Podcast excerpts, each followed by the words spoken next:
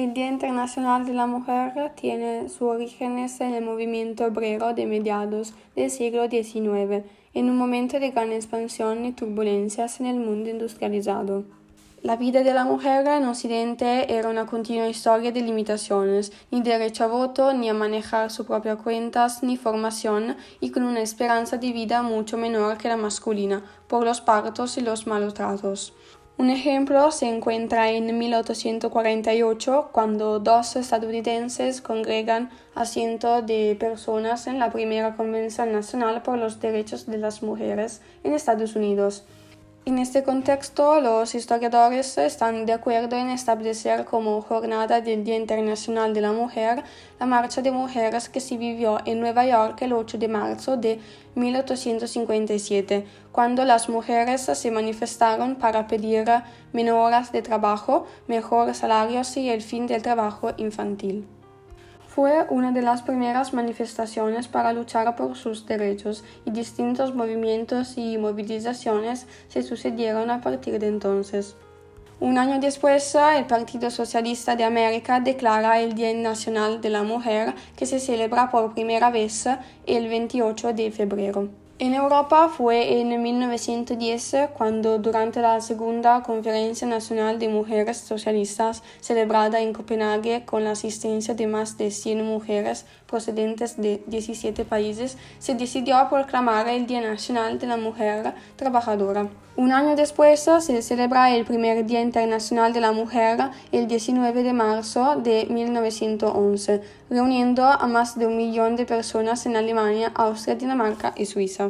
Se organizaron mítines en los que las mujeres reclamaron el derecho a votar, a ocupar cargos públicos, a trabajar, a la formación profesional y a la no discriminación laboral. La celebración se fue ampliando progresivamente a más países. Rusia adoptó el Día de la Mujer tras la Revolución Comunista del 1917. En China se conmemora desde 1922, mientras que en España se celebró por primera vez en 1936.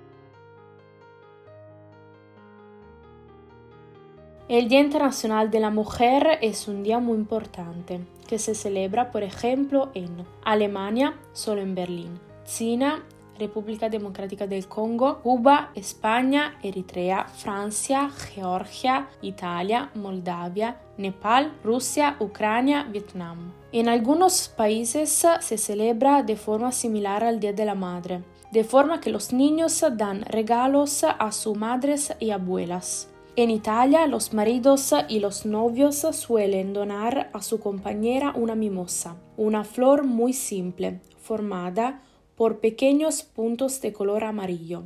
En 1946, dos mujeres inscritas en la UDI, Unión de Mujeres Italianas, eligieron esta flor. Las mimosas fueron propuestas porque es la única flor que florece en marzo y es barata.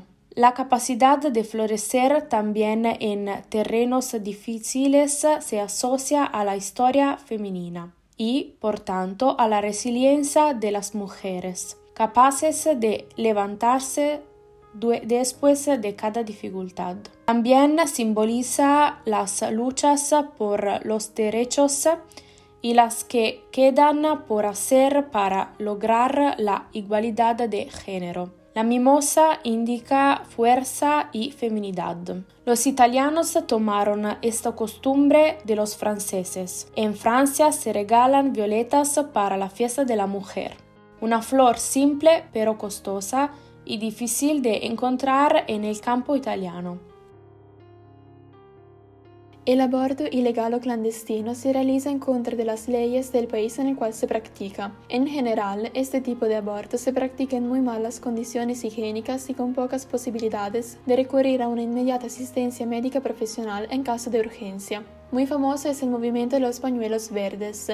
Este movimiento nació en Argentina y el pañuelo verde significa el derecho de tener acceso a un aborto legal y seguro. Hoy en día el aborto sigue siendo ilegal en muchos países de América Latina, como en México, donde el aborto es legal solo en Ciudad de México y Oaxaca. El feminicidio se define como el asesinato de mujeres debido a su sexo. Este tipo de asesinato constituye una de las primeras causas de muerte de la población femenina en la actualidad. El feminicidio ha dado lugar a leyes específicas para su condena en algunos países. Los feminicidios siempre responden al odio por el sexo femenino, al placer sexual en el acto de la dominación a la mujer y o al deseo de posesión, lo que implica que el asesino concibe a la mujer como una propiedad del hombre. Existen diferentes tipos de feminicidios. Feminicidio íntimo es en el que el hombre y la mujer sostienen o han sostenido una relación de pareja. Suele relacionarse con celos, posesión y dominación. Feminicidio íntimo familiar, aquel en el que el asesino forma parte del círculo familiar. Feminicidio no íntimo, todos los feminicidios en los que no hay una relación íntima familiar de la mujer con el asesino o sus asesinos. Puede ser un violador casual, un compañero de estudio de trabajo o un grupo de hombres. La belleza es la cualidad de complacer el sentido de la vista. Hoy día la sociedad y los medios están dando más importancia a la belleza y esto puede producir que las personas adopten conductas obsesivas que pueden dañar su salud física y mental. En la televisión, las películas las pasarelas vemos a personas perfectas con un cuerpo delgado, alto y la piel y el pelo perfectos. Ese ideal de belleza corporal tiene consecuencias negativas para los espectadores, los cuales piensan que su apariencia es muy distinta a la que están viendo. Las mujeres son las más afectadas por este estereotipo de belleza, porque están constantemente influenciadas por la publicidad a ser delgadas, eternamente jóvenes y tener una cara perfecta. La obsesión por la belleza puede causar anorexia, bulimia, ansiedad o depresión. Matrimonio concertados infantiles. El matrimonio infantil es una práctica tradicional que se lleva a cabo en numerosos países y que supone una grave violación de los derechos de los niños y las niñas, impide la libertad física de la persona, así como su capacidad de decidir su futuro por sí misma. Los factores subyacentes del matrimonio infantil son complejos y están interrelacionados. Las razones varían dentro de los países y entre ellos en función de las circunstancias individuales y los contextos sociales. El matrimonio infantil en general es fruto de una combinación de pobreza, desigualdad de género y falta de protección de los derechos de las niñas. Estos factores con frecuencia se agravan por un acceso limitado a una educación de calidad y oportunidades de empleo y se ven reforzados por las normas sociales y culturales fuertemente arraigadas. Las consecuencias del matrimonio infantil forzado son físicas, psicológicas y emocionales, además de sociales y económicas. Las niñas casadas en la infancia tienen pocas probabilidades de asistir a la escuela. Con frecuencia se las trata como mujeres adultas y generalmente deben cargar con las funciones y responsabilidades de los adultos, sin que importe su edad. La prostitución es la práctica de mantener relaciones sexuales con otras personas a cambio de dinero u otros beneficios económicos. A menudo la actividad consiste en ganar dinero a través de grupos de personas, generalmente mujeres o niñas, obligados a proporcionar el rendimiento sexual bajo amenaza, la coerción física y psicológica y el desgaste. Tradicionalmente la prostitución se ha ejercido en sitios destinados a este fin, llamados burdeles o prostíbulos. Estos han sido habitualmente casas regentadas por un proxeneta, en las que hay prostitutas y habitaciones privadas para practicar la prostitución. También se practica en cerca de calles urbanas y laterales de carreteras industriales, así como en bares y discotecas, hoteles y a domicilio. La situación legal de la prostitución varía ampliamente en cada país. En la mayoría de los países se considera completamente ilegal en otros, la prostitución no es ilegal, pero sí el proxenetismo. Algunos países nórdicos, Suecia, Noruega e Islandia, han adoptado un modelo donde el cliente comete un crimen, pero no la prostituta. También hay algunos países como Países Bajos o Alemania donde la prostitución es una profesión regulada. La mutilación genital femenina sin ningún valor médico con graves consecuencias físicas y psicológicas. La mutilación genital femenina comprende todos los procedimientos consistentes en la resección parcial o total de los genitales externos femeninos, así como otras lesiones de los órganos genitales femeninos por motivos no médicos. Estos procedimientos no aportan ningún beneficio a la salud de las mujeres ni de las niñas. Pueden producir hemorragias graves y problemas urinarios, y más tarde pueden causar quistes, infecciones, complicación del parto y aumento de riesgo de muerte de recién nacido. La mutilación es reconocida internacionalmente como una violación de los derechos humanos de las mujeres y niñas. Refleja una desigualdad entre los sexos muy arraigadas y constituye una forma extrema de discriminación de las mujeres. Asimismo, viola los derechos a la salud, la seguridad y la integridad física, el derecho a no ser sometido a torturas y tratos crueles, inhumanos o degradantes, y el derecho a la vida en los casos en que el procedimiento acaba produciendo la muerte. En materia de educación, la situación global permanece alarmante. Un millón de analfabetas en el mundo, entre los cuales dos tercios son mujeres. En una concepción universal, el acceso a la educación corresponde al grado de libertad en un país y al sistema democrático establecido. La desigualdad entre las chicas y los chicos es muy visible en países como Yemen, que impide que casi todas las jóvenes vayan a la escuela. Esta lógica se funda en la concepción según la cual la mujer está destinada a quedarse en el hogar para cuidar de su marido e hijos. Su eventual escolaridad es percibida como una pérdida de tiempo y de recursos financieros que no trae beneficios. En las regiones del norte de Pakistán, la escolarización de las chicas está prohibida por motivos religiosos.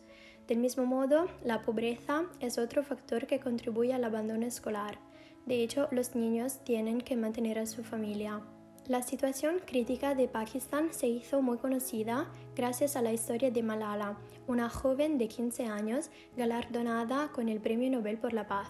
Esta adolescente, que se volvió el símbolo de la lucha para la educación de las chicas en Pakistán, fue gravemente herida por una bala en la cabeza al salir de su escuela. Malala fue exiliada a Inglaterra a causa del terrorismo presente en su país de origen, pero sigue luchando en favor de la instrucción de las chicas. Fue en aquel momento cuando la comunidad internacional empezó a poner en tela de juicio el problema del acceso a la educación. Este atentado terrorista que pretendía matar a una chica que ejercía uno de sus derechos fundamentales ilustra la concepción errónea fundada en una desigualdad de género que persiste en el mundo. Por lo tanto, hoy en día están presentes en todo el mundo muchas asociaciones nacidas para defender los derechos de las niñas a la educación. La violación es un delito sexual que consiste en el acto de tener, sin su consentimiento, relaciones sexuales con otra persona. Se trata de un acto común de agresión en ejemplo de la violencia de género cometido principalmente por personas que tienen una relación muy estrecha con las víctimas, generalmente cometido por un grupo. Para la prevención de este grave problema es fundamental el compromiso y la responsabilidad de toda la sociedad, de forma que puedan impulsarse cambios que logren la igualdad real entre hombres y mujeres. Es indispensable que los adultos se comprometan a desarrollar modelos de educación con sus hijos e hijas basándose en valores igualitarios desde la infancia y la adolescencia. Durante estas etapas de la vida es fundamental trabajar las actitudes de equidad y respeto para que las relaciones afectivas que establezcan en el presente y en el futuro sean positivas y saludables, es decir, basadas en la buena comunicación, la confianza mutua, la honestidad y la igualdad. Se conoce como brecha salarial entre hombres y mujeres a la diferencia existente entre los salarios percibidos por los trabajadores de ambos sexos la cual existe a pesar de que las mujeres obtienen mejores resultados académicos que los hombres en la escuela y la universidad. Por esta razón, la Organización Internacional del Trabajo recomienda como iniciativa para reducir la diferencia salarial entre hombres y mujeres la designación de un responsable interno para la igualdad la formación de los trabajadores, la creación de programas de reivindicación para la desigualdad y el tratamiento individual de cada caso para decidir si la discriminación responde a un requisito inherente a la tarea que debe realizarse.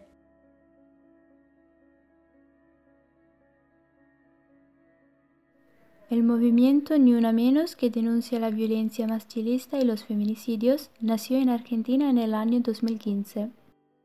En marzo de ese año, un grupo de artistas, escritoras y periodistas realizaron una acción repudiando el incremento de feminicidios.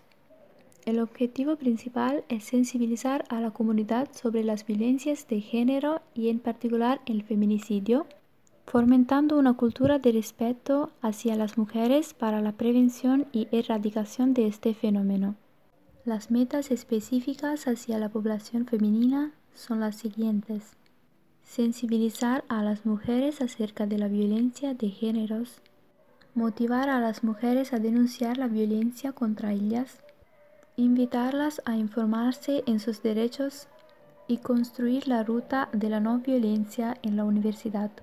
La primera protesta de esta nueva ola feminista tuvo lugar en Buenos Aires en junio de 2015 y dio lugar a un movimiento de solidaridad primero entre las mujeres de América Latina y luego a nivel internacional.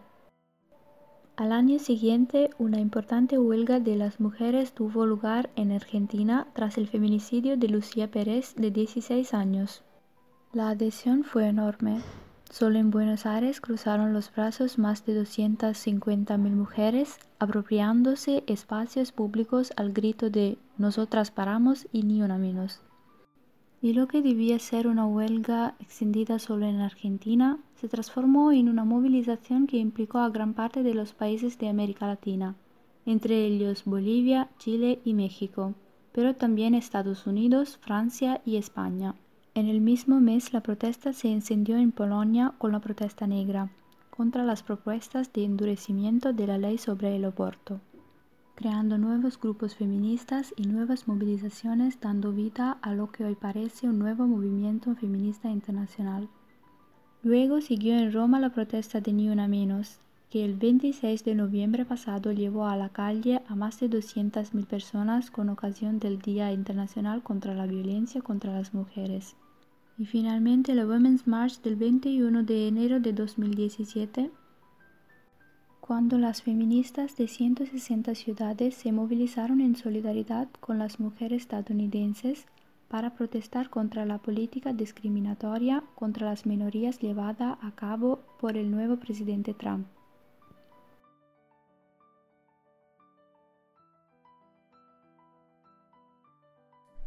Según los estudios internacionales, cada tres días se comete un feminicidio y en Italia cada día al menos 88 sufre violencia dentro de las paredes domésticas. Para eliminar estos problemas es necesario en primer lugar un cambio cultural en la educación de las poblaciones para aprenderse a respetar la mujer en cuanto personas, gracias a una mayor sensibilización especialmente en los más pequeños, que son el futuro del planeta, mediante reuniones en las escuelas o campanas de información. Otro aspecto es el de los órganos judiciales. En Italia son todavía muy pocas las leyes que protegen a las mujeres. Se verifican demasiadas causas con penas reducidas o inadecuadas para los hombres que han cometido delitos.